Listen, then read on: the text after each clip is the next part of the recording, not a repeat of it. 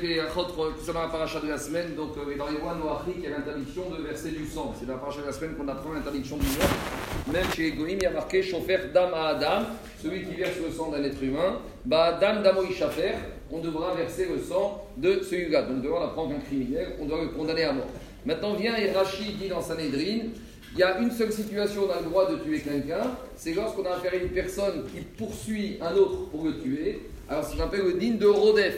On a le droit de tuer le poursuivant, sachant que sinon il risque de tuer la personne qui est en train de poursuivre. C'est le seul cas où on a le droit de tuer une personne, même le chidouche de la Torah, sans avertissement, sans témoin. Si vous voyez parmi un juif qui, qui, court après un juif avec un couteau pour le poignarder, on a le droit de tuer ce juif pour, que, pour sauver la vie de ce juif-là.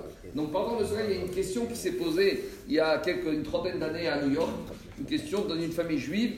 Il faut savoir d'abord que tous ces cas qu'on raconte, toutes ces questions qu'on pose, euh, le Khatam Sofer a dit, c'est bien de les étudier, parce qu'en les étudiant, on évite que ça nous arrive. Et explique Khatam Sofer, c'est pour ça que dans les Yeshivot, on étudie beaucoup ce qu'on appelle toutes les règles de Nézikine de dommage, car lorsque tu étudies quelque chose, au moins tu l'as appliqué dans l'étude. Si tu l'as appliqué dans l'étude, tu ne seras pas obligé, Barminan, de l'appliquer dans la vie réelle. Donc il s'est passé il y a 30 ans à New York, dans une famille juive, une femme a accouché, elle a accouché d'enfants siamois. Et ils étaient reliés, les deux enfants, tout était séparé, sauf au niveau du caved, au niveau du foie. Et les, médecins ont diagnostiqué. Il y a un des deux enfants qui était en parfait état, tous les organes étaient bien. Il avait un cœur qui était entier. Mais le deuxième enfant, il avait un cœur qui tournait à 50%.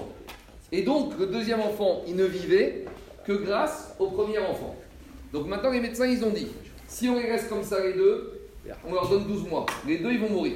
Il y a une possibilité, c'est de les séparer, mais on est sûr que sur la table d'opération, l'enfant qui a 50% du cœur, dès qu'on le sépare de l'autre, il va mourir. Et l'autre, il a normalement une chance de survie et de vivre normalement. Alors qu'est-ce qu'il faut faire? Est-ce qu'on les reste comme ça, mais on est sûr que d'ici 12 mois, les deux, c'est fini? Ou est-ce qu'il y a lieu de sauver un, mais en étant sûr qu'on va tuer le deuxième? Ils ont amené cette question, c'est Ramosh Weinstein. Ramosh Weinstein, qui d'habitude répondait assez rapidement, il a passé 10 jours à s'enfermer dans son bureau, il sortait juste pour fila et manger et boire. Il a dit il s'agit ici d'une question pas simple. Les médecins ont dit mais quoi, 10 jours pour trancher une question comme ça à l'hôpital en 2 minutes, ça serait une question comme ça. Et les, gens lui ont expliqué que c'est une question de piquoir des pêches et de tuer qu'un enfant, même un fœtus, même un bébé, c'est pas une question qu'on prend à légère. Pendant 10 jours, il est resté. Il est sorti à la fin de son bureau, il a dit il y a lieu de faire l'opération. Pourquoi?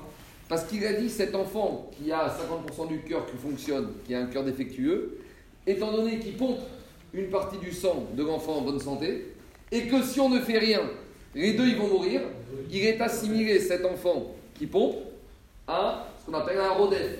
Il poursuit le deuxième, même si il ne s'agit pas ici de le tuer au sens de rodef classique, mais la conséquence de laisser ce deuxième enfant tel quel, c'est qu'il est en train de prendre à coup sûr la vie du premier.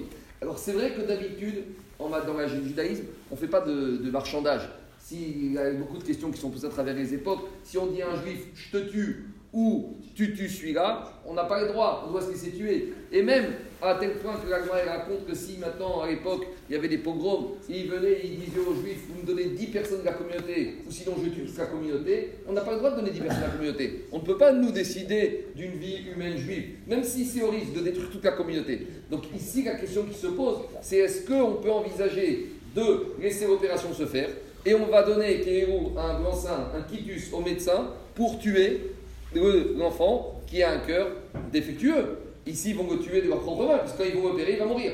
Le ridouche de Ramosh c'est qu'étant donné que cet enfant avec le cœur défectueux, il pompe toute une partie de son fonctionnement et de son sang du premier, et donc de ce côté-là, il a et il risque de tuer le premier, on donne à cet enfant défectueux le statut de Rodef, et comme on a appris dans la paracha de la semaine de Agmara de Sanhedrin, lorsque malheureusement il y a une situation un juif comme ça il poursuit un autre juif. Alors pour sauver le juif qui est poursuivi, on a le droit de tuer le premier. Il a bien conseil de faire ça au moins pas par un médecin juif, par un médecin non juif, parce qu'au moins comme ça, le statut de, de meurtrier, ce ne sera pas un médecin juif, mais malgré tout, c'est un digne de la Torah. Et donc c'est comme ça que ça a été tranché, et c'est comme ça que c'est passé. Après l'enfant, Baruch Hashem, il a vécu en bonne santé. Maintenant, comme il a dit Khadam Sofer, toutes ces questions, on les étudie, comme ça on les a étudiées, et que, si on les a étudiées théoriquement et dans la halakha, au moins ça n'arrivera pas. Et c'est comme dans cette optique-là qu'il faut étudier tous ces cas limites.